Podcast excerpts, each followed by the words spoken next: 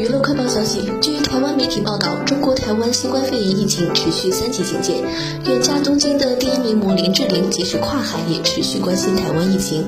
六月四号，她透过志玲姐姐慈善基金会向新北捐出六座正压检疫亭，希望全密闭的空间可以让医护人员在裁剪时保护自己，更是保护台湾目前珍贵的医疗资源。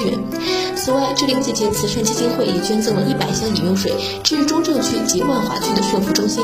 主要是因为疫情关系，过去皆有取用干净饮用水的公共场所都关闭了。因为林志玲也委托基金会和社福人员接洽，目前已经捐出一百箱饮用水，仍会继续捐赠下去。